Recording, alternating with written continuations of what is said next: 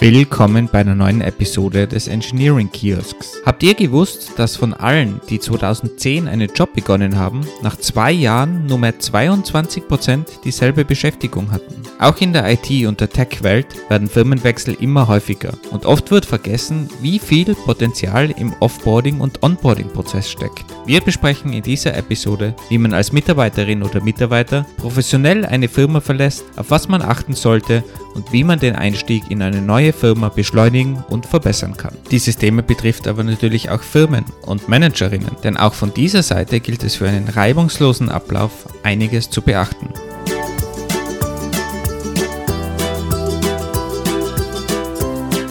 Ich habe hier ein Gitterbriefo gefunden, wo Firmen posten, äh, von was auf was die gerade migrieren.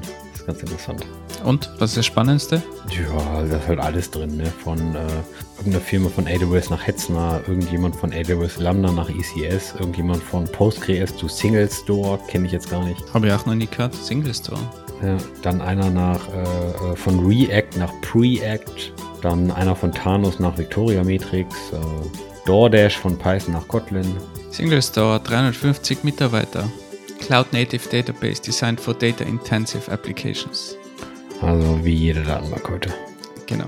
Slack, HA-Proxy to Envoy, Percona von Prometheus zu Victoria Matrix und Cloud von PHP nach Golang 21. Interesting. Okay.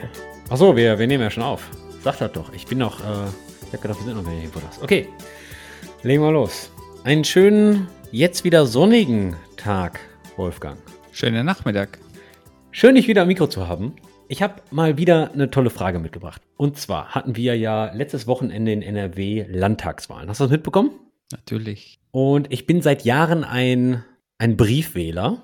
Primär, weil, ich weiß nicht, irgendwie ist immer am Vorabend was, was immer bis ganz spät in die Nacht geht, wo das letzte Bier immer schlecht ist und ich dann meist nicht aus dem Bett komme. Deswegen nutze ich ähm, die Möglichkeit der Briefwahl. Ja. Und was mir, ähm, was mir da aufgefallen ist, die also die Art und Weise, wie du eine Briefwahl machst, ist ja schon gar nicht so unkompliziert. Also du hast einen Wahlzettel und der muss dann in einen anderen Umschlag und dann hast du noch einen Zettel, den musst du unterschreiben und dann musst du den Umschlag und das Unterschriebene nochmal in einen Umschlag packen und dann erst wegsenden. Und übrigens, kleines Fun Fact, weil du da von dem Umschlag redest. Hast du das mitbekommen, dass wir unsere Bundespräsidentenwahl wiederholen haben müssen, weil der Kleber auf diesen Umschlägen nicht funktioniert hat und dann die Wahl formal nicht gegolten hätte. Und dreimal darfst du raten, woher dieser Kleber kam für die österreichischen Kuverte. Von 3M aus Deutschland. Keine Ahnung, ob es 3M war, aber es war Deutschland, ja. Naja, ihr habt ja jetzt einen ehemaligen äh, Kanzler, der jetzt in der Startup-Welt unterwegs ist. Ähm, den würde ich, würde ich einfach mal fragen, ob Peter Thiel da nicht irgendwie eine, eine gute Lösung für hat. Ah, wir sind ganz froh, dass der weg ist, aber Okay, was ist mit deinen Umschlägen, ja? Umschläge in Umschläge? So, pass auf. Und dann habe ich, hab ich das rausgesendet. Das heißt übrigens bei uns Kuvert. Briefumschlag, Kuvert. Ja, ich glaube, Kuvert sagt man bei uns teilweise auch, aber ich glaube, das ist eher, dass die ältere Generation sagt, pack das mal in Kuvert. Oder Österreicher. Auf jeden Fall habe ich dann meine Stimme abgegeben und habe das in den Postkasten, in den Briefkasten geschmissen. Und dann habe ich die Wahlergebnisse gesehen und da habe ich mich gefragt, hat meine Stimme eigentlich gezählt? Und das ist eigentlich, eigentlich schon total schade, weil wenn ich Briefwahl mache oder auch so, auch wenn ich ins Wahllokal gehe, du weißt ja gar nicht, ob deine Stimme gültig ist oder nicht. Du kriegst ja, kriegst ja gar kein Feedback. Und dann habe ich mich gefragt, wie viele Leute machen seit Jahr und Tag unbewusst einen Fehler bei der Briefwahl, denken, die haben ihre Stimme abgegeben und im Endeffekt zählt die nicht, weil die zum Beispiel die Unterschrift vergessen haben oder weil die zweimal unterschrieben haben. Einmal für sich und haben sich dann noch einmal als Selbstberechtigter oder sowas. Also, verstehst du, irgendeinen so einen kleinen doofen Fehler. Und wie würdest du es lösen? Ich habe ich hab mich nur gefragt, ob ich der Einzige bin, der mir die Frage stellt. Ich muss ja nicht immer einen Lösungsvorschlag haben. Ich muss zugeben, ich, ich weiß es nicht. Vielleicht ist digitale Wahl äh, ne, ne, ähm, ein Lösungsvorschlag. Da hat der CCC, glaube ich, aber noch eine ganze Menge mitzureden. So eine richtige Lösung habe ich jetzt nicht. Also mir fällt da, fällt da ein, wir hatten mal einen sehr coolen Übungsleiter auf der Uni. Das war irgendwas theoretische, theoretische Informatik, irgendwas was Freakiges. Und der war aus Japan und der hatte den Anspruch, dass die Privatsphäre sehr geschützt ist und wollte nicht online irgendwo aufschreiben, wer welche Note bekommen hat oder auch keinen Aushang dann vom, von der Prüfung aushängen mit den Namen. Und was der gemacht hat, ist, dass einfach auf jedem Zettel ein Wort oben gestanden ist. Krokodil, Hamster, irgendwelche Tiere, whatever. Und du hast auf dem Blatt Papier sowieso dein, dein, dein Exam da ausgefüllt und am Ende hast du dir dieses Tier gemerkt, Krokodil zum Beispiel. Und beim Aushang beziehungsweise online ist dann einfach gestanden, Krokodil hat eine 4, eine 3, eine 5 oder whatever. Und so hast du sofort die Noten bekommen, hast Zugriff gehabt auf die Noten, ohne dass die Privatsphäre verletzt gewesen wäre. Und das könntest du eigentlich bei den Umschlägen auch machen, wenn du da Krokodil drauf schreibst und dann online irgendwo steht, Krokodil war gültig oder ungültig, dann weißt du das für dich und den Code kennst nur du. Beziehungsweise du, du, du bräuchtest das Krokodil, glaube ich, gar nicht, weil es ist ja beim Umschlag, eigentlich du willst ja nur wissen, ob das angekommen ist und alles gestimmt hat. Und wenn der Umschlag geteilt wird, getrennt wird von dem inneren Teil, von der Wahlkarte oder von dem, von dem, von der Wahl, dieses Ding, wo du wirklich drauf unterschreibst oder also wo du das Kreuz machst, wird das ja getrennt und in eine Box geworfen, damit du da keine Nachvollziehbarkeit hast. Aber du könntest in dem Moment eigentlich ja auch checken online, beziehungsweise wird es wahrscheinlich sowieso in einen Computer eingetragen, dass der Andi jetzt gewählt hat.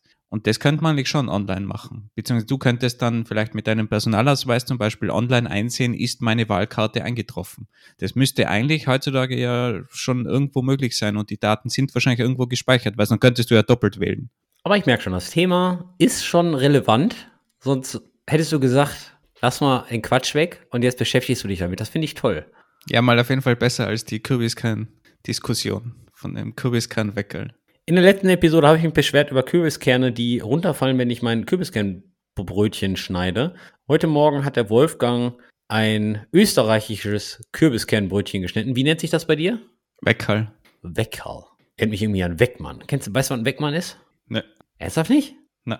Weißt du, was ein Stütchen ist? Ja, ist das, das ist Brötchen, oder? Stü, Stü, Ja, ein Na, das Stütchen ist ist Stülle, oder?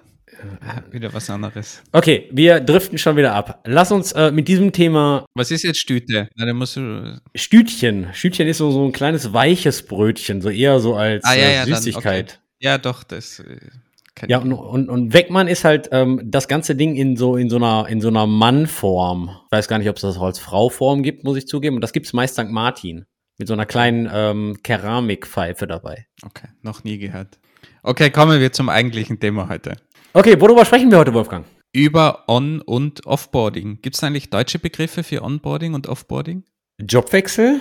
Im, ja, okay, das ist, ist nicht genau das gleiche, aber könnte man so zusammenfassend. Wir sprechen heute darüber, was passiert, wenn man von seiner aktuellen Firma in eine andere Firma, in eine neue Firma wechselt. Ähm, und im Speziellen sprechen wir darüber, wie man aus seiner aktuellen Firma offboardet, wie man sich also verabschiedet. Und damit meinen wir jetzt nicht winkend und grinsend aus dem Büro gehen am letzten Tag, sondern da gehört ein bisschen mehr zu. Okay, manchmal kann das auch zutreffend sein und vielleicht äh, gerade passend sein, aber hoffentlich nicht, ja. Und das sogenannte Onboarding. Das bedeutet, worauf man achten sollte, was sind ein paar gute Tipps, um im neuen Job, in der neuen Firma anzukommen, neues, neue Umgebung, neue Kollegen und so weiter.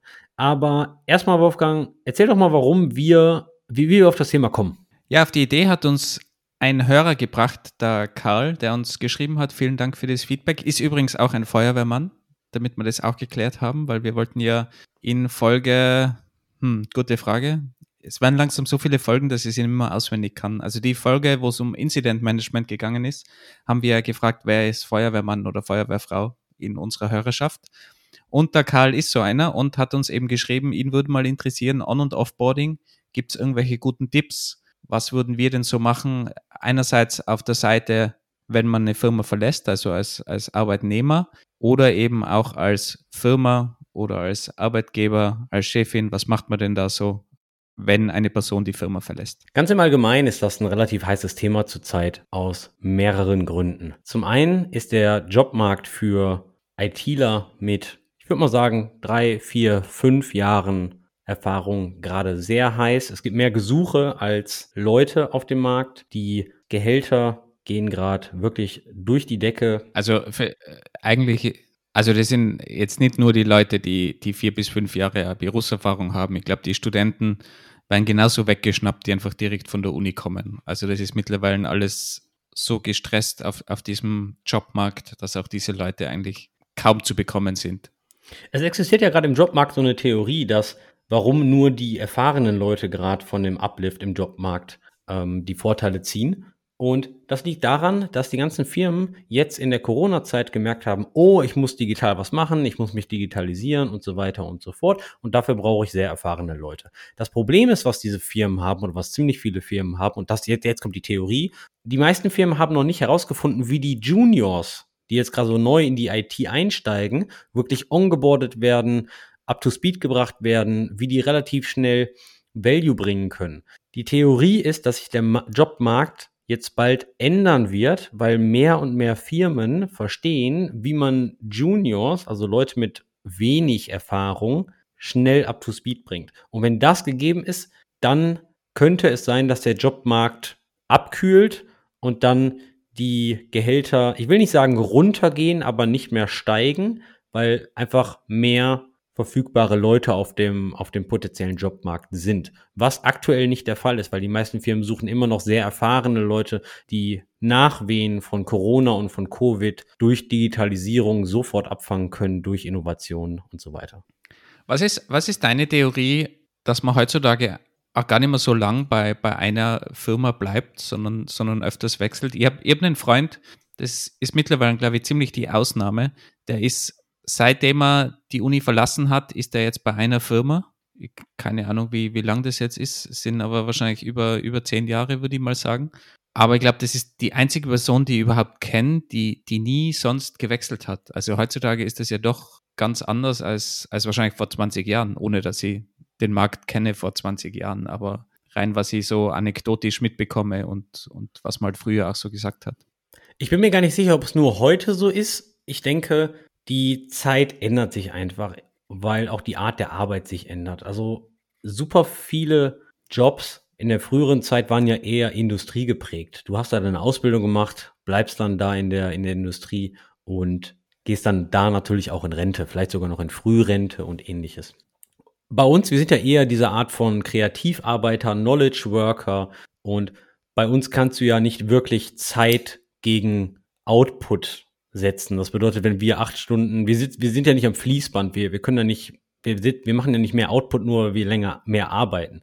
Wenn ich länger am Fließband stehe, dann habe ich einfach mehr Output, weil ich mache einfach mehr Aktionen. Das ist ja eins zu eins, was bei uns natürlich jetzt nicht so möglich ist. Deswegen bin ich mir gar nicht sicher, ob das in unserer Industrie jetzt gerade so die Zeit ist. Wenn man jetzt natürlich mal Corona im Speziellen sieht, jetzt gerade kommt das alles sehr, sehr heiß vor aus zwei Gründen meines Erachtens nach. Viele Firmen haben sich vielleicht nicht klug angestellt oder aus der Perspektive des Mitarbeiters vielleicht nicht gut genug, was diese Flexibilität mit Homeoffice und zurück ins Büro und Hybrid und Remote angeht. Da erwartet aber jeder Mitarbeiter ja auch alles, äh, alles andere. Weil es gibt, es gibt Software Engineers, die, die wollen voll remote sitzen. Es gibt Software Engineers, die sind Office first, die, die wollen mit Leuten sprechen. Und dann gibt es Leute, die lieben Hybrid wo du zweimal ins Büro gehst. Von daher, ich glaube, da gibt's jetzt gerade ein ziemliches ähm, Durcheinander und auch Durchgewürfeln. Jetzt die Tage habe ich sogar gelesen, weil Apple alle Leute wieder zurück ins Büro holt. Der Chef der, der äh, künstlichen Intelligenzabteilung hat gesagt, nee, ich mache das nicht mehr mit, ich kündige. Das würde ich mal sagen, ist schon mal ein Zeichen. Die, die zweite Geschichte, warum das jetzt gerade äh, so durchgewürfelt wird, ist, Covid und Remote Work machen es halt auch einfach, einfach, den Job we zu wechseln, weil im Endeffekt ist es eigentlich nur, du wechselst den Slack Workspace und deinen E-Mail Exchange Server. Und das war's. Und du bist in einer neuen Firma.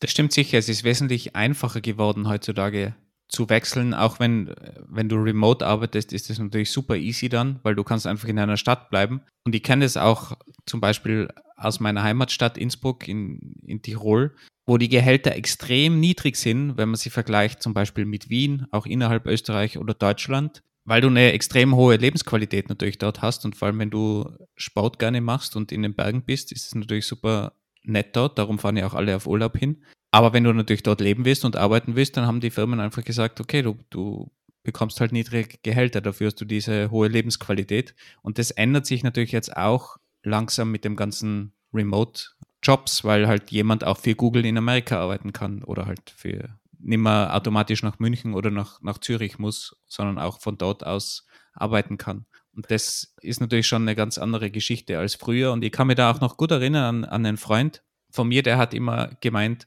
nach drei Jahren darfst du wechseln, nach sechs Jahren sollst du wechseln und nach neun Jahren musst du wechseln. Also wenn man das heute, ist noch gar nicht so lange her, keine Ahnung, vor, vor zehn Jahren oder so hat er mir das gesagt, wenn man das heute anschaut, diese Zahlen, also wenn heute jemand drei Jahre bleibt oder vielleicht sogar sechs Jahre, dann musst du schon ziemlich glücklich sein, wenn du jemanden so lange gehalten hast. Wie lange warst du bei Trivago, Andy? Ich fange hier gerade an zu grinsen, weil du hast jetzt nämlich gerade von einem Kollegen erzählt, der ist irgendwie elf Jahre da gewesen und jetzt erzählst du irgendwie nach neun Jahren musst du wechseln. Ja, bin ich da im Schnitt? Ich weiß es nicht. Ich war neun Jahre bei Trivago und muss auch sagen, dass ich in der Zeit, wo ich interviewt habe, hier und da mal gechallenged wurde. Gechallenged wurde ich deswegen, warum ich denn neun Jahre bei einer Firma bin. Weil ich gebe auch zu, das ist sehr unüblich in unserem Bereich. Unser Bereich entwickelt sich so schnell in alle Richtungen weiter. Es, stehen, es entstehen täglich oder fast ähm, wöchentlich neue Frameworks, neue Jobs, neue Geschäftsbereiche, neue Startups kommen auf. Und da stellt sich auch die Frage, warum ist man neun Jahre bei einer Firma? Das ist alles richtig. Und die Frage musste ich auch in Interviews mehrmals beantworten, weil ein, eine Person, mit der ich interviewt habe, ähm, sagt zu mir, ich erwarte eigentlich von meinen Kandidaten, dass sie sich alle zwei bis vier Jahre neu erfinden. Und das ist meist durch einen Jobwechsel. Erzähl mir doch mal, wie du dich jetzt innerhalb der neun Jahre mehrmals neu erfunden hast. Und das ist eine sehr valide Frage, weil ich denke, wenn du neun Jahre, zehn Jahre, elf Jahre in einer Firma bist und sogar eine Position hast, dann kann man schon nachfragen, wo ist denn jetzt deine Kreativität? Wo ist denn jetzt hier dein Drive, dich weiterzuentwickeln? Weil du kannst ja natürlich auch da bequem auf deinem Popöchen sitzen und Däumchen drehen und du bist in einer Komfortzone. Da ist nichts Falsches dran, versteht mich bitte nicht falsch. Doch wir wollen ja auch irgendwie gechallenged werden, neue Arbeit haben und so weiter und so fort. Ich, ich glaube, es kommt ganz drauf an, was du natürlich suchst. Weil wenn du vielleicht eine Person suchst, die einfach hardcore Java entwickeln kann, Spezialist in Java ist und du brauchst genau diese Person, dann ist das gut. Aber wenn du in einem Startup bist, wo du fünf verschiedene Technologien hast und jeder muss hin und her springen und soll sich auch mal in eine neue Sprache einlesen, eine neue Sprache programmieren anfangen, dann werden so Leute, die zehn Jahre in Java programmiert haben, die auch nur Java programmieren wollen, da Schwierigkeiten haben. Und je nachdem musst du natürlich auch schauen, ist der Andi was für mich oder ist der Andi nichts für mich. Aber wie hast du jetzt argumentiert mit, mit diesen neun Jahren bei deinem Interview? Ich habe einfach meinen Werdegang dargelegt, weil innerhalb der neun Jahre habe ich mehrmals die Position gewechselt, bin die Managementleiter ähm, hoch, ähm, auf zwei Level hochgegangen. Und wieder runter. Und wieder runter als Individual Contributor. Aber ich hatte da auch für meine Gründe für und konnte diese Gründe alle sehr gut darlegen. Nach dem Interview sagte man zu mir, okay, du hast dich gegebenenfalls öfter als alle zwei bis vier Jahre neu erfunden. Und äh, dann war das Thema auch gegessen. Und ich denke, es ist auch gar kein Problem, 10, 11, 15 Jahre darzulegen, solange man seine Gründe hat und solange man das gut erklären kann. Und warum man zum Beispiel von einer Managementposition wieder als Individual Contributor, als Software Engineer arbeiten möchte. Zum Beispiel bei mir war das so, ich war einfach dann auf dem Director-Level, habe dann andere Engineering Manager geleitet, nennt man im internationalen Umfeld Director-Level. Und da habe ich gemerkt, dass ich einfach von den technischen Details zu weit weg war, wo ich nicht sein wollte. Und deswegen bin ich halt einfach wieder als Individual Contributor runtergegangen, gewechselt, wo ich dann wieder sehr nah bei den technischen Details war. Und äh, das hat mir sehr geholfen. Da haben wir übrigens auch eine eigene Episode gemacht, die Episode 5 zu Teamleads, wo wir auch nochmal drüber gesprochen haben, wie denn das so ist, wenn man von Teamlead wieder auf Individual Contributor und so weiter wechselt. Also gern auch da mal reinhören, wer da mehr Interesse hat zu diesem Thema. Aber an alle Hörerinnen und Hörer, jetzt nehmt mich bitte nicht super ernst und sagt, der Andi hat ja nur eine ganz komische Weltanschauung. Ja, die hat er normaler, die hat er schon, aber was im Speziellen jetzt? Das ist eine Frechheit hier. Wenn wir uns einfach mal die Definition von Arbeit ansehen, dann ist Arbeit der Austausch von Geld gegen Zeit und Fähigkeit. Das ist erstmal die Definition von Arbeit. Soweit, so gut. Und ich finde das völlig okay, wenn Leute sagen, ich arbeite, um meine Miete zu zahlen, um meine Freizeit zu finanzieren. Alles klasse. Ich persönlich denke anders ich denke, wir verbringen so viel Zeit auf der Arbeit, deswegen suche ich mir etwas, wo ich Spaß dran habe, weil sonst sehe ich nämlich Arbeit so als, oh, da muss ich jetzt wieder hin. Klar, ich stehe jetzt auch nicht jeden Morgen auf, yeah, geil, wieder arbeiten. Aber es ist eine andere Sache, als wenn ich es wirklich hasse und einfach nur, okay, ich brauche das Geld, oder ob ich wirklich das mache, wo ich denke, ich entwickle mich weiter in eine Richtung, in die ich mich weiterentwickeln möchte, wo es mir wirklich Spaß macht. Und deswegen denke ich, es ist nicht verkehrt, neun Jahre bei einer Firma zu sein. Loyalität spielt auch eine Rolle. Bei Loyalität muss man natürlich auch ein bisschen aufpassen, weil wenn es hart auf hart kommt, ob dann jede Firma so loyal zu dir als einzelner Mitarbeiter ist oder ob die dich einfach absägen, ist dann auch fraglich. Schon sehr oft gelesen. Aber eine Firma kann dir auch sehr viel Chancen bieten, zum Beispiel neue Positionen auszuprobieren. Und das hatte ich bei Trivago, deswegen war ich neun Jahre da. Mir wurde sehr viel Vertrauen gegenüber, äh, gegenübergestellt und auch ähm, gebracht. Und äh, da äh, habe ich äh, zu danken. Und deswegen war ich einfach neun Jahre da. Und ich denke, solange man das einfach erklären kann, ist das eigentlich gar kein Problem. Es ist aber unüblich auf Lebensläufen, die man heutzutage sieht, dass jemand so lange bei einer Firma ist. Es wird ja auch nochmal zusätzlich verstärkt, auch durch den ganzen amerikanischen Trend, der natürlich jetzt bei uns auch viel öfters gesehen wird, dass man einfach mit, mit Equity und Stocks, die meistens auf vier Jahre angelegt sind, halt gerne auf diese vier Jahre gehalten wird und dann viele einfach nach diesen vier Jahren automatisch wechseln und dann entsteht auch so ein Jobhopping alle vier Jahre, wo man einfach von einem Arbeitgeber zum nächsten springt, um jeweils wieder diese vier Jahre Stock Compensation zu bekommen, also Aktien. Und wenn man dann, dann spart man sich das Nachverhandeln nach vier Jahren und springt einfach zur nächsten Firma. Also das, das sieht man schon auch immer, immer mehr. Für die Hörer, die damit nicht so ganz vertraut sind, ein bisschen Kontext. Wovon der Wolfgang redet, sind sogenannte Golden Handcuffs, die goldenen Handschellen.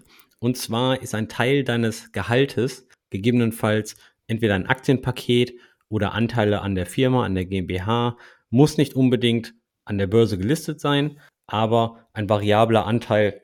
Und wenn der Gewinn der Firma steigt, wenn der Aktienkurs steigt, steigt natürlich auch dein Gehalt. Und ja, die sind dann ähnlich wie eine Bonuszahlung. Du kriegst den vollen Bonus erst, wenn du vier Jahre bleibst. Das sind deine sogenannten goldenen Handschellen. Da muss man dann schon gucken, lohnt es sich auch monetär vielleicht doch noch ein Jahr dran zu hängen, ja oder nein ist speziell bei diesen ganzen High-Tech-Firmen und High-Growth-Firmen, die jetzt gerade in Berlin aufkommen und so weiter, Amsterdam, ist das eigentlich gang und gäbe, dass jeder Mitarbeiter dort oder jeder Tech-Mitarbeiter dort Equity, also Firmenanteile kriegt. Und das macht es natürlich auch ein bisschen schwer zu wechseln. Aber jetzt gehen wir mal davon aus, wir haben uns entschieden zu wechseln. Warum ist dieser Offboarding-Prozess denn überhaupt wichtig? Warum, ich meine, es ist kündigen und gehen. Wo, warum machen wir da eine Episode überhaupt dazu? Vom Offboarding sehe ich das immer aus zwei Perspektiven. Einmal aus der Firma selbst und einmal aus der Firma, äh, aus der Sicht von dir als Mitarbeiterin. Bei beiden trifft folgender Satz zu, man sieht sich einfach immer zweimal im Leben. Und die Tech-Industrie, speziell in Deutschland und ich glaube auch in Österreich, ist halt einfach sehr, sehr klein. Die Leute, die was drauf haben, die Leute, die sich in einem gewissen Umfeld bewegen, vielleicht sogar ganz oben mitspielen im, im Cloud Kubernetes Space, die kennen sich einfach. Die sind in den gleichen Foren und Gremien drin, die sind auf den gleichen Konferenzen und da kennt der eine den anderen. Diese, diese Subkulturen, diese, diese Communities sind sehr, sehr klein. Deswegen, man sieht sich immer zweimal im Leben. Aber kommen wir doch mal zu, dem, zu der Perspektive zur Offboarding aus der, aus der Sicht der Firma.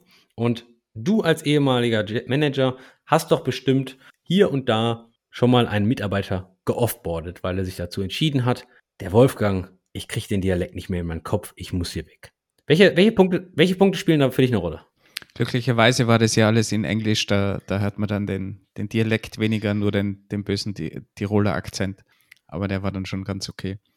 Ganz allgemein, glaube ich, fängt es, fängt es sehr früh an. Es geht schon wenn ich das jetzt aus meiner Managersicht ähm, sehe, geht es auch darum, schon frühzeitig eine Atmosphäre zu schaffen, dass die Leute auch auf dich zugehen und dich im Vorfeld informieren vielleicht. Sie kündigen, sie suchen was anderes und dass man da hilfreich zur Seite steht und nicht schon von Anfang an dann irgendwie beleidigt ist oder das persönlich nimmt, weil ich glaube, oft haben die Leute einfach gute Gründe, die wollen in eine andere Stadt ziehen, teilweise Familie oder sonst was muss vielleicht in die andere Stadt, anderes Land oder was es auch für Gründe auch immer sind.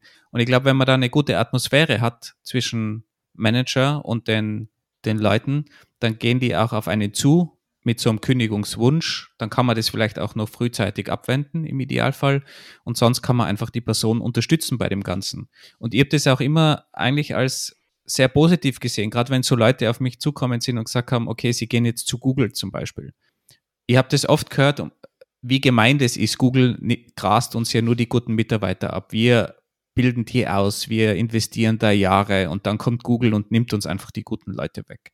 Und ich habe das aber immer so, so gesehen, dass das eigentlich ein Kompliment ist für mich und die Firma, dass wir Leute ausgebildet haben und weitergebracht haben, dass die so gut sind, auf so einem hohen Level sind, dass sie jetzt zu Google gehen und zu Google genommen, von Google genommen werden. Und ich glaube, das ist eine Herangehensweise, die mir persönlich auch immer geholfen hat, dass ich das einfach immer alles sehr positiv gesehen habe und die Leute auch dabei unterstützt habe. Und dann ist das Ganze natürlich auch wesentlich einfacher gegangen, als wenn man dann sich womöglich irgendwie streitet und irgendwie das persönlich nimmt, beleidigt ist und dann vielleicht sogar noch probiert in dem letzten Monat, wo die Person in der Firma ist, irgendwas, keine Ahnung, irgendwas negativ, negative Energie auszustrahlen, wie, wie, wie auch immer. Das kommt ja immer auf einen zurück. Also habe ich immer probiert, das positiv zu sehen.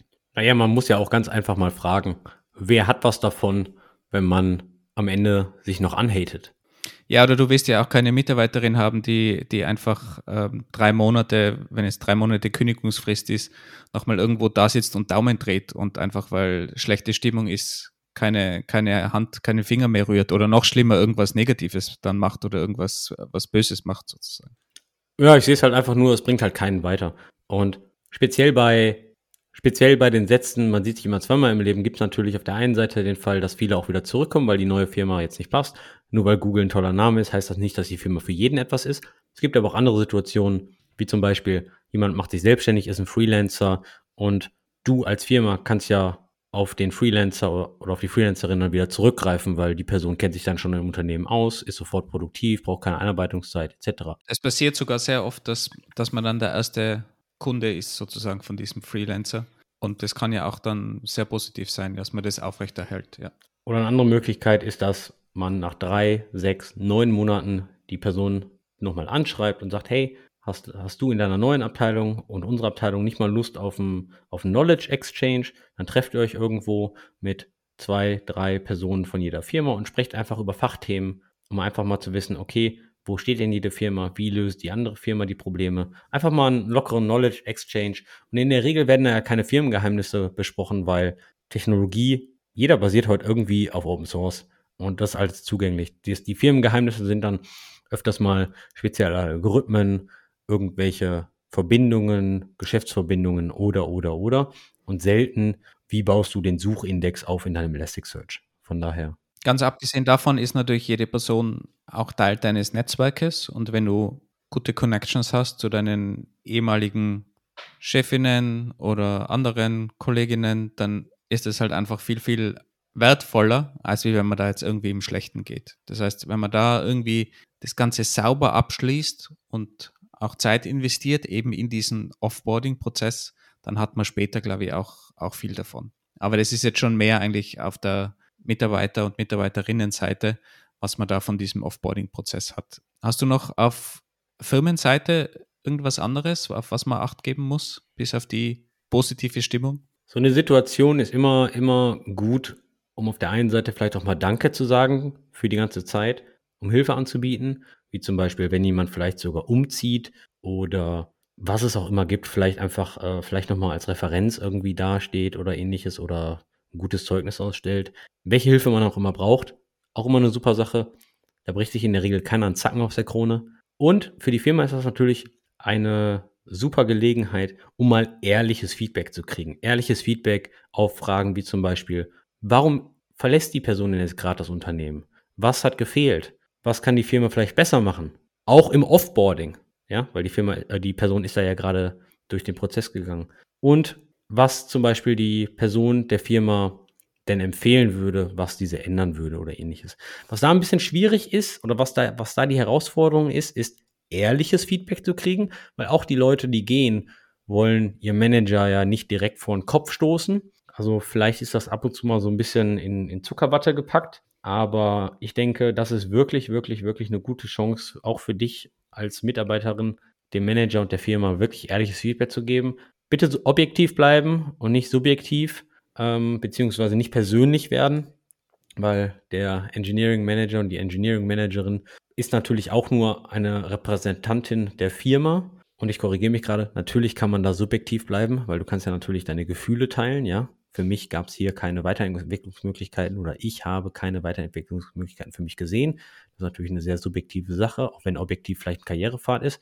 Aber das sind so Elemente, wo man, wo die Firma, glaube ich, noch sehr viel Wert rausziehen kann. Hast du, hast du schon mal ein Exit-Gespräch geführt? Ja, natürlich, mit, mit jeder und jedem, die die Firma damals verlassen hat. Und was auch wichtig ist, dass dieses Exit-Gespräch oder ein, eines der Exit-Gespräche, wahrscheinlich gibt es ja auch mehrere, dass man das natürlich nicht sofort macht, wenn jetzt die Person sagt, okay, ich möchte kündigen oder die Kündigung einreicht, sondern dass man das auch möglichst spät macht, damit man da auch eine gewisse Distanz hat, vielleicht sogar am letzten Tag idealerweise sich nochmal zusammensetzt, eine Runde gemütlich, in einer gemütlichen Atmosphäre, keine Ahnung, Bier trinkt oder sonst irgendwas, aber natürlich schon One-to-One, -one, also im, im Zweiergespräch und einfach nochmal das Revue passieren lässt, was hat es denn so gegeben, gibt es noch irgendwelche Probleme, was sind Sachen, die man, die man lösen könnte, um einfach so einen Ausklang zu haben, einen guten. Das würde ich auf, auf jeden Fall möglichst am Ende machen. Und oft wird es ja auch von in größeren Firmen von der Personalabteilung übernommen. Aber ich würde auf jeden Fall trotzdem nochmal als Manager so ein Exit-Gespräch machen, ganz am Ende, einfach in gemütlicher Atmosphäre. Und wenn man jetzt die Personalabteilung schon anspricht, in größeren Firmen ist das natürlich alles sehr genau geregelt. Da gibt es einen Prozess, was auch alles gemacht wird. Aber ich glaube, auch in kleineren Firmen ist es durchaus hilfreich, wenn es da eine Checkliste gibt, auch vielleicht von personaler Seite, weil einfach gerade bei einer kleinen Firma die Leute nicht so viel Erfahrung haben im Leute verabschieden, weil da hat man ja keinen Durchsatz von 100 Leuten im Jahr sondern das passiert ja viel seltener. Und wenn man da einfach mal eine Checkliste bekommt, wenn jetzt jemand geht und da stehen einfach oben ein paar Tipps, Exit-Gespräch, was könnte man da fragen, was sollte man fragen, dann hilft einem das auch selber, dass man einfach nichts vergisst, weil man hat halt immer einen Stress noch dazu, wenn eine Person geht. Vielleicht verliert man eben eine Person und hat noch kein Replacement. Das heißt, die Arbeit fällt trotzdem an, alles wird stressiger und dann sollte man gerade auf diese Offboarding-Schritte eben nicht vergessen und da hilft einfach eine Checkliste, was man denn einfach so alles tun sollte innerhalb von diesen paar Wochen, bis die Person dann wirklich aus der Firma ausscheidet offiziell. Das war jetzt die Sicht der Firma. Kommen wir mal zu der anderen Sicht. Ich als Mitarbeiter, du als Mitarbeiterin hast dich jetzt entschieden zu kündigen, was für mich nie eine leichte Entscheidung war, weil es ist ja schon eine Veränderung in deinem Leben. Das sagen immer alle Leute. Es war keine leichte Entscheidung. Und dabei bist du nur zum Angebot mit dem höheren Dollarzeichen gegangen. Das stimmt nicht, das stimmt nicht. Du willst mir jetzt sagen, dass, dass, dass du gesagt hast, ich kündige, fuck it, ich werde jetzt Digital Nomad und bin weg? War das, war das eine leichte Geschichte für dich? Ja, also die, die Entscheidung selber war dann extrem leicht, nachdem ich sie mal neun Monate überlegt habe. Okay, gut. Wir lesen zwischen den Zeilen. Wusstet ihr eigentlich, liebe Hörer und Hörerinnen, wie der Wolfgang nach Trivago gekommen ist? Ich glaube, wir hatten das schon mal erzählt, aber ich finde die Story so geil, dass wir die nochmal ganz kurz abreißen können. Also der Wolfgang war am Studieren, hat seinen Doktortitel in Österreich gemacht und hat gesagt, so, ich gehe mal auf Jobsuche und mein einziges Kriterium ist, ich gehe nicht nach Deutschland. Dann hat er eine E-Mail von Trivago bekommen hat und wo ist er gelandet? Nach, Deu nach in Deutschland, in Düsseldorf. Also, so viel halten wir vom Wolfgang, so viel, so konsequent ist er ich war so blauäugig, dass ich mich beworben habe bei einer Firma, ohne genau zu checken, wo die Firma sitzt, ja. Die, die, die Story bringt mich echt einfach immer noch zum Grinsen. Okay, zurück zum Thema. Warum ist Offboarding von dir als Mitarbeiter, von dir als Mitarbeiterin denn eigentlich auch eine wichtige Geschichte und wie solltet ihr es angehen? Was würdest du machen? Was, was hast du gemacht, als du äh, Trivago verlassen hast? mein Job bei Trivago war ja reden, also Engineering Manager, reden und Kaffee trinken und darum habe ich eigentlich das gleiche weitergemacht, aber noch intensiver. Ich habe nämlich einfach allen kommuniziert, dass ich gehe und habe halt wirklich extrem viele One-on-Ones gemacht, also klarerweise mit dem Team sowieso, aber auch mit allen Leuten, die mir irgendwie eingefallen sind, die mir über den Weg gelaufen sind, habe denen einfach erklärt, nochmal ein Abschlussgespräch geführt, mit den Leuten, mit denen ich zusammengearbeitet habe, natürlich noch, noch mehr und noch tiefer. Aber auch mit anderen Leuten einfach, um sich zu verabschieden, um dieses Netzwerk, das man sich da aufgebaut hat, auch irgendwie am Leben zu erhalten, dass man nicht plötzlich von einem Tag auf den nächsten einfach weg ist. Und dann gibt es diese Gespräche so in der, in der Küche, wo ist denn eigentlich der Wolfgang? Und der andere sagt, ja, der, der, ist, der hat ja gekündigt und ist weg. Und sowas wollte ich halt einfach vermeiden. Also ich habe, glaube ich, mit, mit sehr vielen Personen gesprochen einfach und habe probiert, im Guten zu gehen, dieses Netzwerk auch mitzunehmen, den Kontakt zu allen aufrechtzuerhalten und habe daher, glaube ich, recht viel Kaffee getrunken in der Zeit. Okay, das bedeutet, dass das, was ich jetzt sage, warum das ordentliche Offboarding von dir selber als Mitarbeiter eigentlich wichtig ist, ja gar nicht zutrifft, oder? Und zwar sollten wir auch die Frage stellen, warum ist das denn relevant? Und viele Leute kennen das jetzt sehr wahrscheinlich. Ihr habt einen Mitarbeiter bei euch im Team und auf einmal ist er weg. Der hat bis zum letzten Tag einfach ganz normal weitergearbeitet und dann geht er Freitag aus dem Büro und ihr kommt montags wieder ins Büro und diese Person ist nicht mehr da, weil der Vertrag ausgelaufen ist oder weil die Person gekündigt hat. Und dann steht ihr da vor einem Haufen verbrannter Erde. Und dann fängt dieses Bullshit-Bingo eigentlich an. Immer wenn irgendwas in die Binsen geht, heißt es, oh, das hat Person XY gemacht. Oh, fuck, da drüben haben wir noch das Out-Token von dem und dem drin.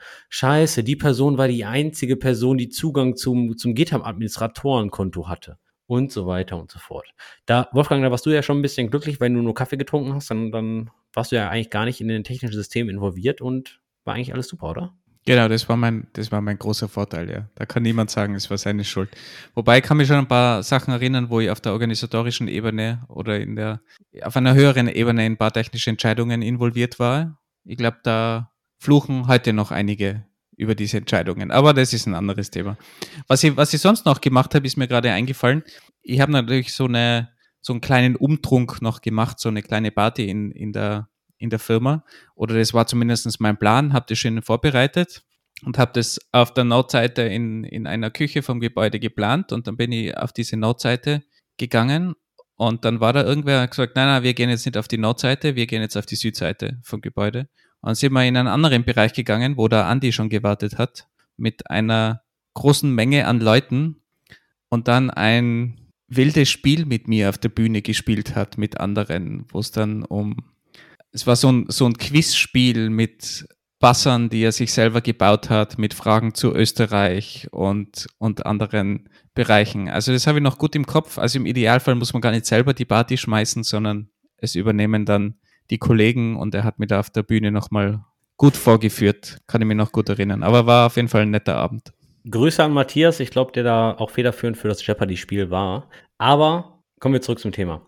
Um halt genau dieses diese Bullshit-Kommunikation mal zu vermeiden, ohne verbrannte Erde hinterlassen. Oh, das hat Person XY gemacht. Deswegen geht alles in die Binsen. Ich glaube, da muss sich jeder auch mal in die eigene Nase fassen, weil das ist natürlich auch sehr einfach gesagt, die Schuld auf jemanden abzuwälzen, der vielleicht gar nicht mehr da ist, obwohl man vielleicht da auch einen Teil drin hatte, weil im Endeffekt hat das Team es ja schon verschuldet, dass eine einzelne Person irgendwie nur Zugang hat. Da ist ja schon weit vorher was in die Binsen gegangen und nicht nur bei einer Person. Aber darüber reden wir heute nicht, nämlich wir reden, wie beheben wir das Ganze, beziehungsweise wie beugen wir der ganzen Sache einfach mal vor. Und da kann ich jetzt gerade eine Story von mir aus der Praxis erzählen. Ich habe im was du alles kaputt gemacht hast. Ich, ich kann auch erzählen, was ich alles kaputt gemacht habe, in der Tat. Ich habe im Februar die Firma gewechselt und ich hatte bei meiner Kündigung drei Monate Kündigungsfrist. Das bedeutet, ich hatte auf jeden Fall ein bisschen Vorlauf, bis ich die Firma verlasse. Und was ich als erstes gemacht habe, ich war knapp neun Jahre, ich war ein bisschen länger als neun Jahre bei Trivago, hatte, habe somit sehr, sehr viele Projekte gemacht und hatte somit auch sehr, sehr viel Zugang zu sehr vielen Systemen. Zum Amazon Root Account, zu sehr vielen anderen Amazon Accounts, ähm, Google Cloud Admin, GitHub Enterprise Admin, habe manche Systeme von, von Grund auf aufgesetzt, den Mesos Cronjob Cluster und so weiter und so fort. Also ich war über meine neun Jahre äh, in sehr, sehr viele Projekte involviert und nicht überall wurde mein Zugang revoked sondern den hatte ich dann bis zum Ende. Was mich dann natürlich auch ähm, teilweise sehr weit nach vorne gebracht hat, weil ich sehr viele Dinge einfach schnell machen konnte. Aber die erste, den ersten Punkt, den ich gemacht habe, als ich gesagt habe, okay, ich kündige, ich habe erstmal eine Liste gemacht von allen Projekten, die ich A, noch abschließen muss, die gerade laufen. Und abschließen hier heißt nicht das Projekt wirklich abschließen, sondern das Projekt so in einen Status bringen, dass mein Teil entweder gemacht wurde oder mit allem drum und dran an eine neue Person übergeben wurde. Das habe ich einfach mal aufgeschrieben. Das kam dann so vier, fünf Seiten Dokument.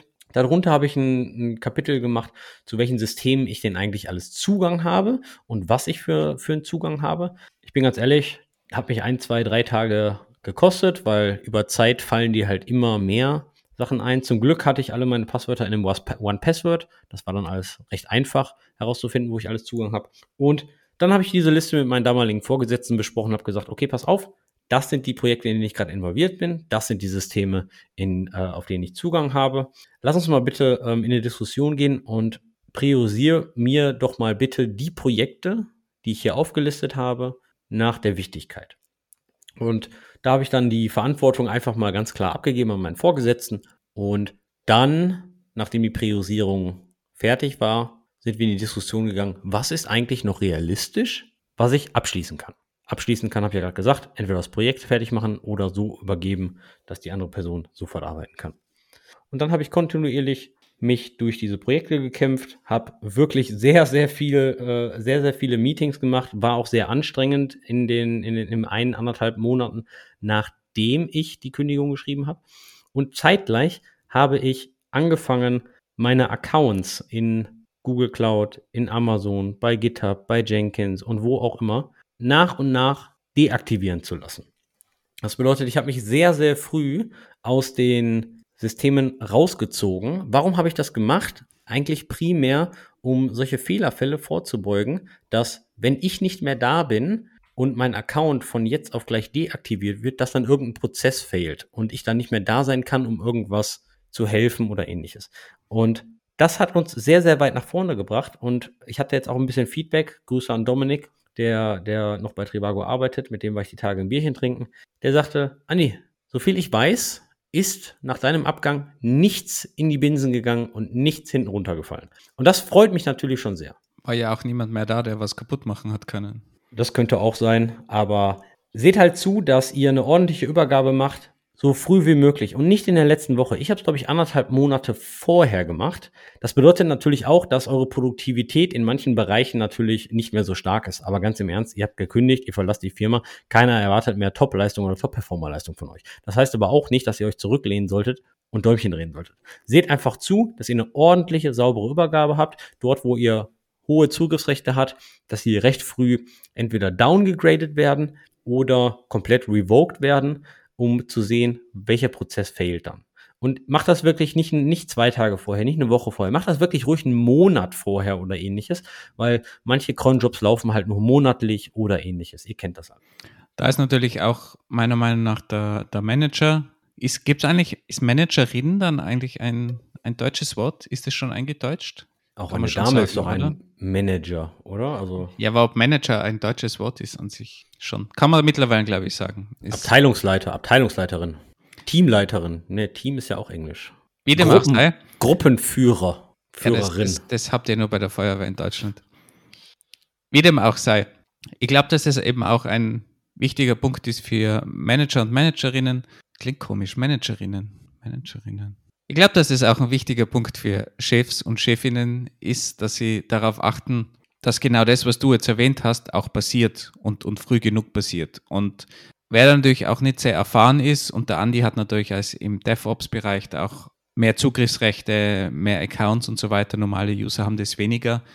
Aber auch normale Developer haben, haben einfach viele Zugriffe und ein Klassiker ist, was ich glaube, ist auch uns selber mal passiert dass Slack-Bots einem User zugeordnet waren, weil derjenige halt damals diese Slack-Bots geschrieben hat und dann waren die dem User zugeordnet, der hat die Firma verlassen, Slack-Account wurde automatisch gelöscht und damit waren auch alle Bots, die gewisse Sachen überwacht haben, einfach weg. Also es gibt schon viele Sachen, die irgendwo an User-Accounts hängen oder an Personen hängen und die muss man einfach im Detail auch wirklich durchgehen und, und durchchecken.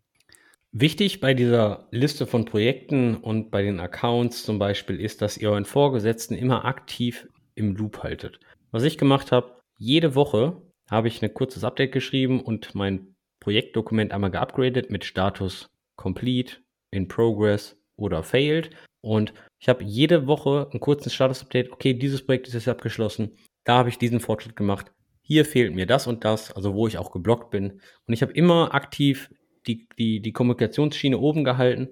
Das hat meinem Manager sehr geholfen, zu wissen, wo ich gerade bin. Er konnte sich auf mich verlassen und wusste einfach nur, dass ich die Projekte einfach gut übergebe. Und das ist auf jeden Fall ein Tipp. Es ist ein bisschen Arbeit, es ist tierisch anstrengend und ich verstehe das und ich verstehe auch, wenn ihr die Motivation nicht mehr habt. Dennoch denke ich, ist ein sehr gutes Zeit- und Energieinvestment, keine verbrannte Erde zu hinterlassen bei der Firma, wo ihr gerade seid, weil im Endeffekt seid ihr mit einem Grund dahingegangen, die Firma hat euch in irgendeiner Art und Weise überzeugt und einfach respektvoll die Arbeit zu machen und zu beenden. Und kommen wir zurück auf die Definition von Arbeit. Ihr kriegt ja auch eine Gegenleistung, ihr kriegt ja auch das Geld dafür. Ihr werdet ja auch in den letzten Monaten noch bezahlt. Macht einfach euren Job und lasst nicht einfach den Stift fallen und geht raus. Du gehst ja jetzt auch davon aus, dass die Accounts dann gelöscht werden und dann irgendwie Probleme auftreten, weil die halt revoked werden. Aber ich glaube, das ist auch noch ein wichtiger Punkt und gerade bei kleineren Firmen, die jetzt kein, kein Konzern sind und die keine zentrale Userverwaltung haben und sogar wenn man zentrale Userverwaltung hat, wie viele kleine Tools verwendet man irgendwo, wo man vielleicht keine Enterprise-Lizenz hat, die nicht angebunden sind an die zentrale Userverwaltung oder wo es einfach billiger war, wenn man einen Account erstellt. Und da ist dann ganz, ganz wichtig, erstens, dass natürlich die Accounts übertragen werden an andere Leute, wenn es jetzt nur einen User gibt zum Beispiel, aber auch, dass die Accounts gelöscht werden, nachdem er die Firma verlässt. Und jeder kennt wahrscheinlich die Geschichten, und ich glaube auch bei, bei Trivago habe ich gerade kürzlich wieder eine gehört, dass jemand immer noch nach Jahren Zugriff auf ein, ein System hat. Ein weit entferntes natürlich, aber trotzdem, diese Sachen passieren und im Interesse von allen Beteiligten sollte das wirklich strukturiert alles gelöscht werden. Und darauf muss man halt auch achten, wenn man ein neues System sich anschafft, neue Software, neues externes System, was auch immer, dass man das in irgendeine Liste packt, dass man weiß, okay, wenn jemand die Firma verlässt, müssen wir einfach diese 200 Systeme vielleicht durchchecken, hat derjenige oder diejenige dort einen Account gehabt und müssen wieder was löschen. Auch da helfen wieder irgendwelche Checklisten oder vielleicht ein Ticketsystem, was einfach bei einem Austreten von einem Mitarbeiter oder Mitarbeiterin einfach so eine Liste erstellt, okay, check mal in System XYZ, gibt es da noch irgendwo einen Account, muss man da irgendwas machen.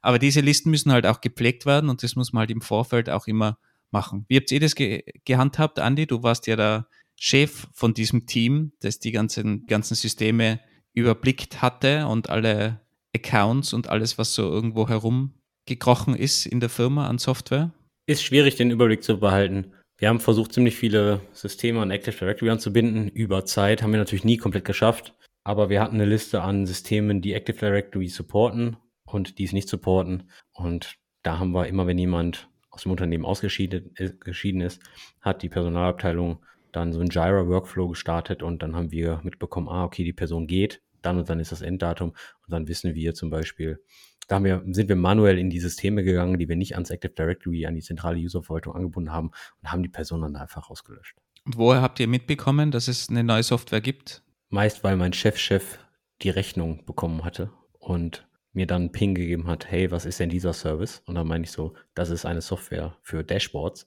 Meine ich so, woher hast du die Rechnung? Und dann stand da meist der Name und dann wusste ich, welche Abteilung das genommen hat. Also es war so ein bisschen mehr Glück, muss ich zugeben. Also auch da vielleicht eine einen strukturierten Approach schadet natürlich nicht. Wenn man zentrale Einkaufabteilung hat, dann wird das natürlich alles leichter. Wir hatten einen zentralen Einkauf, der hat dann nach und nach die ganzen Sachen noch übernommen. Hier, schöne Grüße an Nils. Hat mir immer sehr viel Spaß gemacht, mit Nils zu arbeiten und war auch dann immer sehr gut, weil dann haben wir immer so schön Ping-Pong gespielt. Habe mich dann gefragt, hey, pass mal auf, hier will jemand eine Dashboard-Software. Ah ja, letzte Woche habe ich irgendeine Rechnung gesehen, weil Dashboard-Software, sowas haben wir schon. Und ähm, ist auf jeden Fall vorteilhaft. Gibt natürlich auch Nachteile, aber natürlich. Wie, wie, halt so alles bei Zentralisierung. Kommen wir, sind wir fertig mit Offboarding? Du bist raus. Springen wir sofort zum Onboarding? Nein, wir geben noch einen kleinen Tipp und zwar folgendermaßen. Wenn ihr Jobs wechselt, so habe ich es zumindest gemacht, und ihr euch, es euch leisten könnt, macht ruhig mal zwei Wochen, drei Wochen, vier Wochen frei. Das ist dann unbezahlt, das geht auf eure, eure eigene Kappe, aber darauf kann man ja hinsparen, dass ihr zwischen den zwei Jobs einfach mal zwei, drei, vier Wochen Urlaub habt. In Deutschland muss man da ein paar Sachen beachten. Meldet das bei eurer Krankenkasse, gegebenenfalls beim Arbeitsamt, gegebenenfalls bei der Rentenkasse. Bei der Rentenkasse ist es nur ab vier Wochen notwendig. Alles unter vier Wochen, zwei, drei Wochen sagen die, ist mir egal. Macht eh keinen Unterschied. Ab vier Wochen könnt ihr euch da entscheiden, zahlt ihr die, den Rentenbeitrag für diesen Monat selbst oder lasst ihr das einfach verfallen. Krankenkasse muss einfach mal Bescheid wissen. Und das Arbeitsamt, da würde ich euch empfehlen, euch wenigstens für die Zeit arbeitslos zu melden, weil falls etwas schief geht, habt ihr beim Arbeitsamt eh eine drei Monatssperre, weil ihr gekündigt habt und nicht gekündigt werdet. Und falls beim Neuanfang der neuen Firma, falls was schief geht und ihr habt vier Wochen frei gemacht, habt ihr schon einen Monat gut geschrieben und habt dann nur noch zwei Monate zu überbrücken, bis ihr Arbeitslosengeld kriegt. Das ist dann halt äh, so ein kleiner Tipp. Wie läuft es mit der Versicherung? Mit der Krankenversicherung. Ja.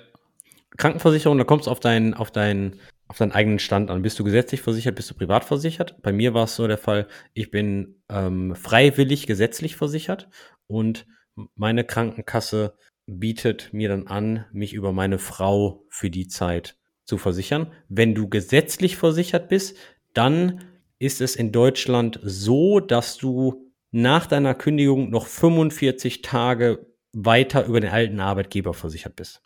Wenn du privat versichert bist, da musst du dann mal mit deiner Versicherungsgesellschaft, mit deiner Krankenkassenversicherungsgesellschaft sprechen. Okay, sollte man auf jeden Fall abklären. Aber im, im schlimmsten Fall kann man auch so eine Reiseversicherung oder so irgendwas sich unter Umständen nehmen. Aber die Versicherungen bieten normal auch. War im Endeffekt eigentlich super einfach. Ich habe mich hingesetzt, drei Telefonate, halbe Stunde war ich durch, einmal bei einer Krankenkasse angerufen, die Sachlage erklärt, beim Arbeitsamt die Sachlage erklärt und bei der Rentenkasse. Und die waren alle super freundlich. Also für, ich habe zwei Wochen frei gemacht, kann ich nur jedem empfehlen. Wer länger, wer sich das länger leisten kann, kann das gerne machen. Ist auf jeden Fall sehr entspannend, weil man ist aus dem alten Firmenaccount ausgesperrt. Auch wenn man ein bisschen Workaholic ist, man kann nicht mehr in die E-Mails gucken, man kann nicht mehr in Slack gucken.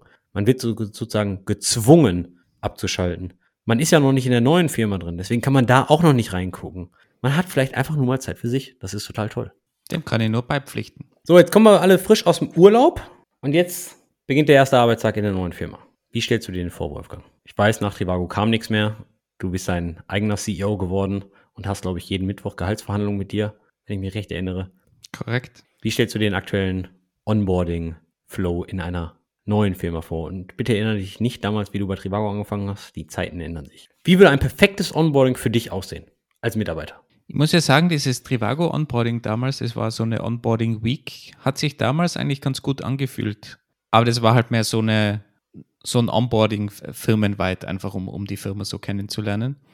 Wenn man das ein bisschen spezieller sieht und jetzt runterbricht auf den Engineering-Bereich, wir sind ja immer noch ein Engineering-Podcast, dann ist es, glaube ich, besonders wichtig, dass man einfach weiß, was man tun soll. Dass man irgendwo ein Ziel hat oder etwas an die Hand bekommt, mit dem man einfach arbeiten kann und wo man dann auch die ersten Wochen damit füllen kann, sage ich mal so. In einem, in einem kleinen Team ist es vielleicht sowieso besser. Da arbeitet man einfach mit den Leuten zusammen, sitzt mit denen auch zusammen, das geht ganz gut. Trotzdem finde ich es immer gut, wenn man irgendeinen strukturierten Approach hat. Einfach, wenn es zum Beispiel mehrere Teams gibt, dass man da irgendwie teamübergreifend gewisse Sessions hat, Intro-Sessions hat, wo man die Architektur vorstellt, wo man gewisse Teile vorstellt, dass man einfach von Managerseite auch sowas organisiert, wenn man wirklich viele Leute onboarden muss. Wenn man weniger Leute onboarden muss oder nur hin und wieder, dann kann man das natürlich auch individueller machen. Aber auch da, wenn man wieder so eine Checkliste hat, was kann man denn so machen? Was könnten die Leute machen, wenn sie onboarden? Wie kann man sie unterstützen? Dann ist es durchaus hilfreich. Was kann jetzt auf so einer Checkliste oben stehen? Was, glaube ich, ganz wichtig ist, sind vor allem die Kontakte außerhalb des Teams. Weil in das Team wird man sowieso reingeworfen, dann arbeitet man mit dem Team zusammen. Das funktioniert ja normal sehr gut. Was aber schwierig ist, ist dieses Netzwerk wieder in der Firma aufzubauen, mit anderen Leuten zu sprechen, andere Leute kennenzulernen. Was machen denn andere Teams? Wo haben wir Abhängigkeiten? Und gerade wenn man in einem kleinen Team arbeitet, kann das passieren, dass man recht wenig Kontakt zur Außenwelt hat. Und das ist natürlich extrem schade. Und das braucht dann auch teilweise Jahre, bis man irgendwie andere Leute in der Firma kennenlernt, weil man halt dann irgendwelche Meetings mit anderen Teams hat. Also da würde ich versuchen, möglichst früh nach außen zu gehen, Leute kennenzulernen. Ich habe das früher auch als Manager richtig strukturiert gemacht. Wir haben sogenannte Intro-Gespräche. Ich glaube, das ist recht üblich heutzutage gemacht, dass man wirklich eine Liste bekommt als Neuling, wo einfach Namen oben stehen. Und das sind Namen aus anderen Teams, die einem einfach mehr Informationen geben können, erzählen können, was macht denn ein Team A, ein Team B, ein Team C. Und wir haben üblicherweise die Leute genommen, die das auch gern gemacht haben, weil es bringt dir nichts, wenn du da irgendeinen introvertierten Engineer draufschreibst, der überhaupt keine Lust hat, äh, irgendwas zu erklären, zu erzählen. Und dann sitzen da irgendwie zwei Leute, die eigentlich überhaupt keine Lust haben, miteinander zu reden in einem Raum und, und starren sich an oder so. Also da musst du natürlich schon die Leute finden, die einfach auch kommunizieren können und die schreibt man auf eine Liste und die Liste kann man dann Neulingen in die Hand drücken und sagen, okay, Geh einfach mal jeden Tag oder alle zwei Tage mit einer Person von dieser Liste einen Kaffee trinken und frag mal aus, was deren Team macht. Und so kannst du ein, den Neulingen eigentlich auch helfen, dass sie in so eine Routine kommen, mit anderen Leuten Gespräche zu führen und sich einfach mal zu erkundigen, was machen denn die anderen in der Firma. Da kann ich nur zustimmen. So strukturiert war es jetzt bei mir in der neuen Firma nicht. Ich habe zwar auch eine Onboarding-Checkliste bekommen, so nach dem Motto, was soll ich in der ersten Woche tun, was soll ich in der zweiten Woche tun, wo ziemlich viele Links drin sind. Ich musste zum Beispiel ein paar Compliance-Trainings äh, absolvieren und so weiter und so fort. Aber ich habe dann auch zum Beispiel meinen Chef gefragt, hey, kannst du mir mal ein paar Leute nennen, mit denen ich mich am besten mal unterhalten sollte? Und hat er mir einfach mal wild Namen von quer durch die Firma gegeben. Die habe ich dann angeschrieben, habe dann Meetings mit denen ausgemacht und einfach mal eine halbe Stunde. Meine primäre Frage war, wer ist eigentlich Kevin? Wer ist eigentlich Daniela? Wer ist eigentlich Elmar? Und einfach mal die Person dahinter kennenzulernen, weil mit diesen Menschen arbeite ich jeden Tag zusammen, mal öfter, vielleicht mal nicht öfter, aber so sind wir auch auf Themen gekommen wie, okay, ich bin jetzt im Site Reliability Engineering Bereich wo sind denn die Probleme? Was kannst du mir als Tipps geben, wie wir beide jetzt zum Beispiel besser zusammenarbeiten können? Oder worauf sollte ich achten oder ähnliches? Einfach nur mal äh, fragen, um mal so ein bisschen das Gefühl dafür zu kriegen, wo sind jetzt gerade die Knackpunkte? Wo sind jetzt gerade die Bereiche, die gerade knirschen zwischen den Abteilungen? Natürlich habe ich das auch auf meinem Level gemacht. Das bedeutet, meine direkten Kollegen, meine Manager-Kollegen und aber auch meine SAE-Kollegen, mit denen ich jeden Tag zusammenarbeite. Mit denen habe ich dann auch One-on-Ones gemacht einfach mal eine halbe Stunde, einfach nur mal, um die Leute kennenzulernen. Ich arbeite jetzt gerade voll remote.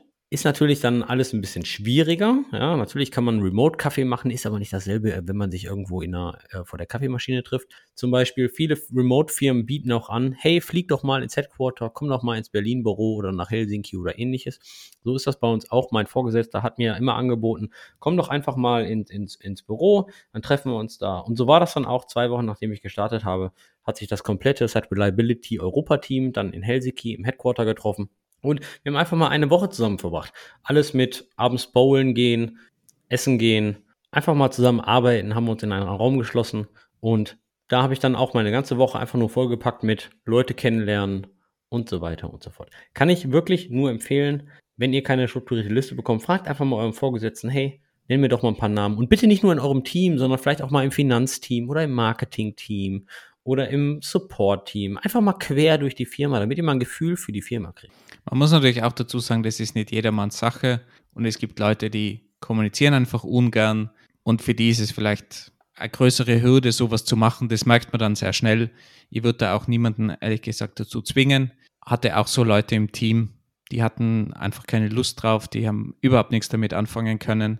Und da bringt es natürlich auch nichts, diese Leute zu zwingen.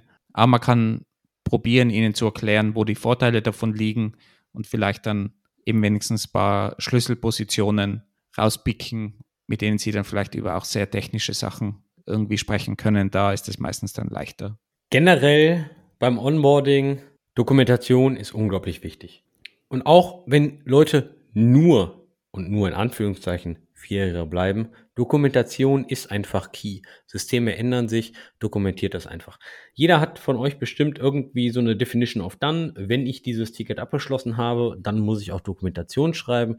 Jetzt fasst euch mal bitte alle selbst an die Nase. Wie oft macht ihr das wirklich? Ich habe diese, diesen Eintrag in der Definition of Done sehr oft gesehen. Ich habe diesen Eintrag sehr selten ausgeführt gesehen, wurde trotzdem gemerged. Ich denke, Dokumentation ist ein schweres, schweres Thema. Vielleicht machen wir da irgendwann mal auch mal eine schöne Folge zu. Aber ich bin der Meinung, Dokumentation ist zu dem Zeitpunkt, wo diese geschrieben wird, schon out of date. Und meines Erachtens nach ist das auch okay so. Denn es kommt immer ganz drauf an, welches Level an Dokumentation ist denn da? Wie tief geht es rein? Ist halbe Dokumentation oder eine 90% vollständiges Architekturdiagramm vielleicht nicht sogar besser als gar kein Architekturdiagramm? Gibt es natürlich viele Meinungen. Dennoch hilft Dokumentation sehr.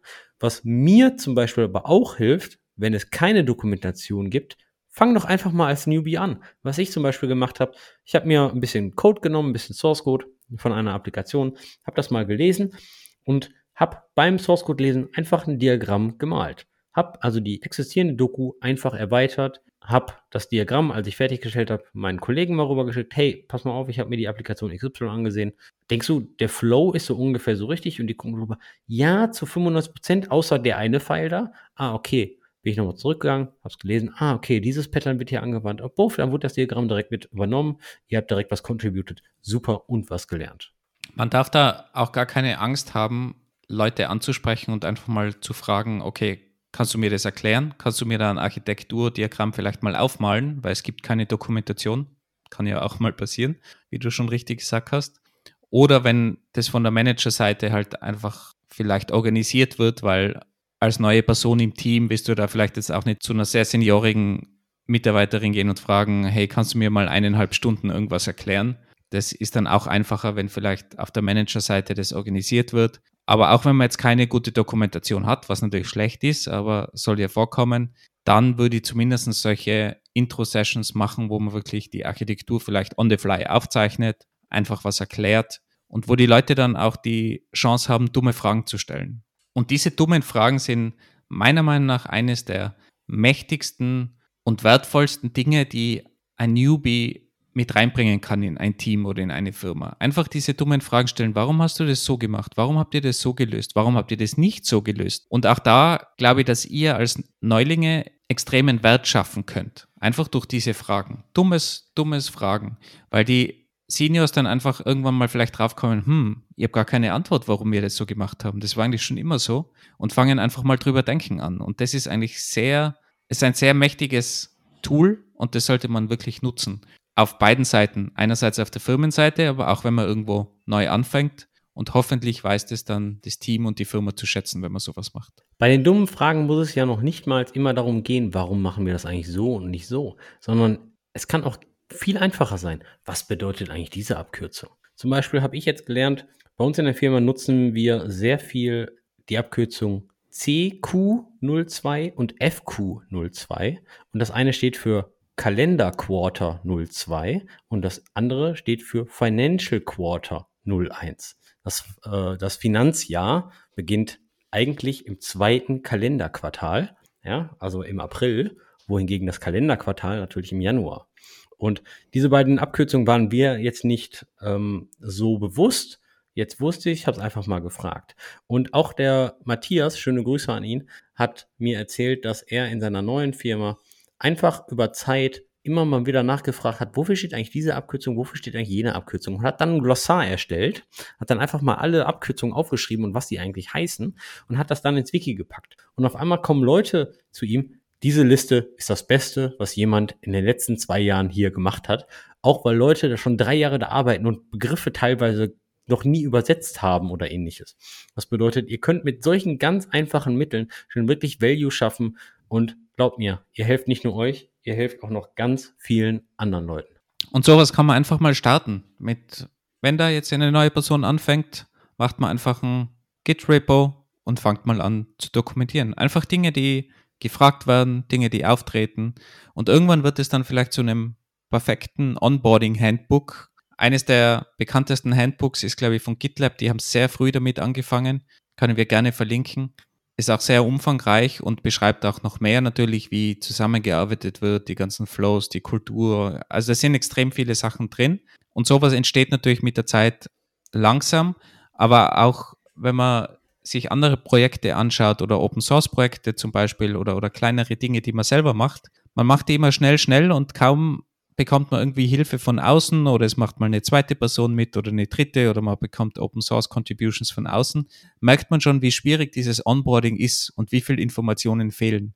Das heißt, es ist nicht nur in Firmen so, das ist eigentlich überall in, in jedem Projekt so. Und wenn man da einfach mal probiert, anstatt Fragen einfach zu beantworten, auch die Antwort dann aufzuschreiben, dann entsteht eigentlich so ein Buch. Und das ist, glaube ich, ganz allgemein eine ganz gute Herangehensweise, wenn man solche Sachen einfach mitschreibt, egal in was für einem Bereich, und man hat dann einfach so ein Handbuch am Ende oder einfach eine Datenbank von Antworten im Endeffekt, FAQs am Ende, die kann man dann auch in vielen Situationen verwenden, kann man verlinken, kann sagen, okay, die Frage hat schon mal jemand gestellt, schau doch dort nach, da steht eine Antwort, kann dann auch dementsprechend was erweitern.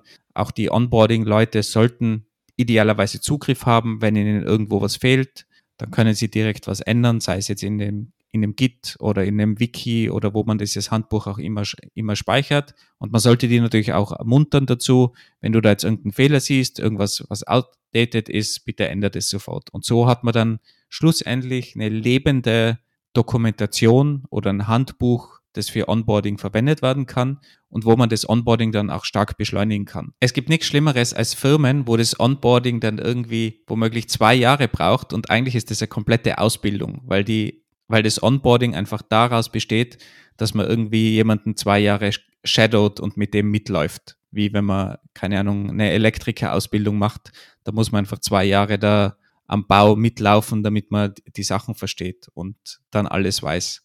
Und das ist meiner Meinung nach kein Onboarding, vor allem wenn wir jetzt wieder zurückdenken, wie oft die Leute heutzutage wechseln, die Firma wechseln und wie häufig das wird, dann kann man sich einfach nicht mehr leisten, dass man sagt, okay, man investiert ins Onboarding ein, zwei Jahre, weil wenn die Person dann nur vier Jahre da ist oder vielleicht zwei Jahre nur, dann geht die einfach nach dem Onboarding wieder. Also das muss man auf jeden Fall optimieren und durch so ein Handbook kann man das zum Beispiel optimieren. Naja, generell muss man aber schon sagen, Onboarding in einer neuen Firma braucht eigentlich so sechs bis neun Monate, bis man richtig produktiv ist. Und mit richtig produktiv meine ich nicht, bis man kontinuierlich Pull Requests erstellt, sondern bis man weiß, wie die Prozesse laufen, bis man weiß, wen man bei welchen Problemen wirklich anspricht, bis man wirklich vollkommen unabhängig in der Firma angekommen ist und komplett agieren kann und nicht immer das Feedback von seinem Chef braucht, wen muss ich denn da ansprechen oder oder oder. Kommt natürlich darauf an, welche Rolle, meiner Meinung nach, aber ich würde das auch challengen und ich glaube, dass man das auch beschleunigen kann. Und da, da spielen halt viele Sachen mit, so wie die Dokumentation, aber auch zum Beispiel dieses ganze Wording oder Abkürzungen, die Firmen haben, wenn halt überall solche Dinge verwendet werden, die nirgends dokumentiert sind oder wo man immer drei Leute fragen muss, bis man mal was versteht, was diese Abkürzung ist oder warum dieser Server Garfield heißt anstatt Mail Server, als ganz kleines dummes Beispiel, dann braucht Onboarding einfach länger. Und ich glaube, dass man da durchaus optimieren kann. Und klar, umso größer die Firma und umso umfangreicher der, der Job, gerade wenn es um Kommunikation geht und man Leute kennen muss als Lead oder, oder Director, klar wird das alles länger brauchen. Aber ich glaube, man kann alles verbessern und man hat dadurch ja auch einen extremen Hebel, weil wenn man mehr Leute hat, die Onboarding machen, dann kann man bei jedem, bei jeder Person beim Onboarding einsparen. Und wenn man dann, um es nochmal zu erwähnen, ich habe auch so eine Statistik rausgesucht, in Österreich zum Beispiel, dass Leute, die 2010 einen Job begonnen haben, zwei Jahre später nur mehr 20 Prozent dieselbe Beschäftigung hatten. Das heißt, 80 Prozent haben nach zwei Jahren gewechselt. Klar ist das jetzt über alle Jobs hinweg, aber in der IT wird es auch noch schlimmer werden, garantiert. Und meiner Meinung nach kann man das verbessern. Also ich bin nicht der Meinung, dass man automatisch sagen muss, das braucht sechs bis neun Monate. Man muss aber auch mal ehrlich zu sich sein, weil auch wenn ihr jetzt einen Onboarding-Prozess aufsetzt, die Firma ändert sich, ihr ändert den Onboarding-Prozess kontinuierlich. Der wird niemals perfekt sein, da wird immer irgendein Glitch drin sein und ihr werdet daran konstant rumschrauben. Findet euch damit ab, aber ihr bewegt euch auch in einer sich bewegenden Firma. Das Business ändert sich und wenn es nicht tut, dann ist das eher ein schlechtes Zeichen, weil die Konkurrenz schläft auch nicht und deswegen sollte euer Onboarding auch immer ein bisschen angepasst werden. Eine Möglichkeit, um die ganze Sache ein bisschen schneller zu machen, ist, dass die Zuweisung eines sogenannten Onboarding Buddies. Nehmt einfach einen Senior Engineer, einen Staff Engineer, Principal Engineer oder von mir ist auch ein Google Fellow, hatten wir in einer der vorherigen Episoden und assignt ihn einfach zu dem Neuling, zu der neuen Mitarbeiterin, einfach so als Buddy für die Beantwortung aller Fragen, fürs Pair-Programming, um in den Code zu kommen oder, oder, oder. So werden direkt Vertrauensbeziehungen auch aufgebaut und die Kommunikation sehr kurz gehalten, was die ganze Sache natürlich auch beschleunigen kann. Hast du jemals, hast du jemals so ein Buddy-System gesehen, was funktioniert hat? Ja, in der aktuellen Firma sehe ich das gerade funktionieren. Und, und wer, ist, wer ist dort dein Buddy? Also was für eine Art von Person ist das? Das ist ein Engineering Manager auch auf meinem Level. Okay, also der macht, der macht das gleiche wie du. Der macht das gleiche wie ich. Welch, welche Kritik hast du, dass, dass, du, dass du das System noch nicht funktionieren gesehen hast? Ja, für mich war eigentlich das immer entweder es funktioniert im Team, dann ist eh das Team da und da rentiert sich meistens eigentlich nicht, weil ein Team hat maximal sechs, sieben Leute gesamt. Da rentiert sich nicht wirklich einem Buddy zuzuordnen, meiner Meinung nach. Und die Systeme, die ich kenne und auch was ich so gelesen habe, sind eher so firmenweit, also teilweise sogar in anderen Abteilungen. Und das ist zwar nett, mit dem mal einen Kaffee zu trinken und, und einmal ein Gespräch zu führen, aber dann war das seltener hilfreich. Was ich so gehört habe, ist, also gerade bei, bei Trivago zum Beispiel, da hat es auch mal eine Zeit verschiedene Buddy-Systeme gegeben, wenn die Leute aus dem gleichen Ausland kommen und zum Beispiel bürokratische Hürden haben, extreme bürokratische Hürden.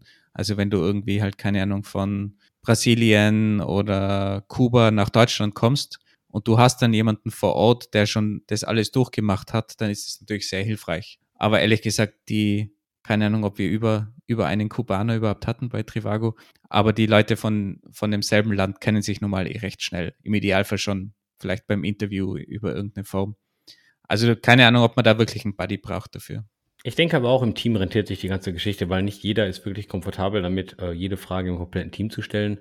Von daher einfach mal ausprobieren. Ich denke, es schadet nicht. Wenn es nicht klappt, top, dann habt ihr halt einen Weg gefunden, wie es nicht klappt, aber ihr seid ja deswegen nicht auf die Nase gefallen. Ja, kann auf keinen Fall schaden, ja. Wenn ihr bisher noch keine Onboarding-Checkliste habt oder Offboarding-Checkliste, startet einfach mal. Die muss nicht perfekt sein. Damit zu starten und etwas zu haben, ist besser als nichts zu haben, weil damit enabled ihr einfach die Person selbstständig zu arbeiten. Und das wollt ihr im Endeffekt. Ihr wollt Mitarbeiter, die komplett selbstständig arbeiten, die nicht immer jeden kleinen Handschlag von euch vorgegeben bekommen. Und wenn ihr eine Onboarding-Checkliste habt mit ein paar Links, dann können die Leute in ihrem Tempo auch durch die Liste gehen und somit bereitet ihr sie schon ungefähr auf die Arbeit vor, die ihr so jeden Tag macht. Onboarding ist nie perfekt, kann es auch nicht sein und wir würden natürlich uns auch sehr freuen, über eure Onboarding-Prozesse zu hören. Wie sehen die aus? Was habt ihr für Methoden, die wir einfach jetzt gar nicht erwähnt haben? Da bin ich gespannt auf euer Feedback. Das ihr wie immer an stetisch at engineeringkiosk.dev senden könnt oder damit alle sehen auf Twitter engkiosk. Würde uns natürlich freuen, wenn wir da einige Tipps von euch bekommen oder wie ihr das so umsetzt. Und abschließend möchte ich euch alle nochmal dran erinnern, vor allem wenn ich an den Spruch denke von meinem Kollegen mit den drei, sechs und neun Jahren. Ich glaube, wenn man den in die Neuzeit übersetzt, dann sind wir da eher bei, nach einem Jahr darfst du wechseln, nach drei Jahren sollst du wechseln und nach vier Jahren musst du wechseln. Schon fast angekommen. Und unter dem Gesichtspunkt investiert mal ein bisschen Zeit in Offboarding und Onboarding. Ihr bekommt sicher viel zurück und könnt auch viel Zeit sparen. Das heißt jetzt natürlich nicht, dass ihr alle sofort auf den Jobmarkt gehen, solltet und äh, in der aktuellen Firma kündigen solltet. Ja? Ihr könnt euch ja um On- und Offboarding in eurer aktuellen Firma auch kündigen. Äh, kündigen. Oh mein Gott. Kümmern, wollte ich sagen. Kümmern könnt ihr euch um Offboarding und Onboarding. Und bevor ihr wirklich überlegt zu kündigen, bin ich auch immer ein Riesenfan davon, mal mit eurem Manager oder Managerin zu sprechen, einfach über die Problematik, weil oft gibt es natürlich auch andere Stellen innerhalb der Firma, wo ihr auch Wert liefern könnt, wo vielleicht die Umgebung eine andere ist. Das behalten wir uns aber für eine andere Folge vor. Wir brabbeln schon wieder viel zu lang und der Wolfgang noch viel länger. Ich glaube, wir müssen immer mal eine Analyse über Sprechzeiten machen, ob das hier wirklich 50-50 ist oder nicht eher so 80-20. Aber das lassen wir da mal für ein weiteres Hackathon-Wochenende. Wolfgang, war schön mit dir. Ich glaube, wir beenden die ganze Sache für heute. Wie immer freuen wir uns über Feedback. Wie immer freuen wir uns, wenn ihr uns im internen Slack oder Freunden weiterempfehlt. Wir sind immer für euch da. Wir sind auch gerne offen für Kritik und für Gespräche. Falls wir was Falsches gesagt haben, schickt da einfach mal einen Rant drüber. Macht uns da einfach mal platt. Gebt uns mal ordentlich Kontra. Da freuen wir uns auch drauf, weil deswegen machen wir es. Wir wollen natürlich auch von euch lernen. Ansonsten würde ich sagen, bis nächste Woche. Ciao, macht's gut.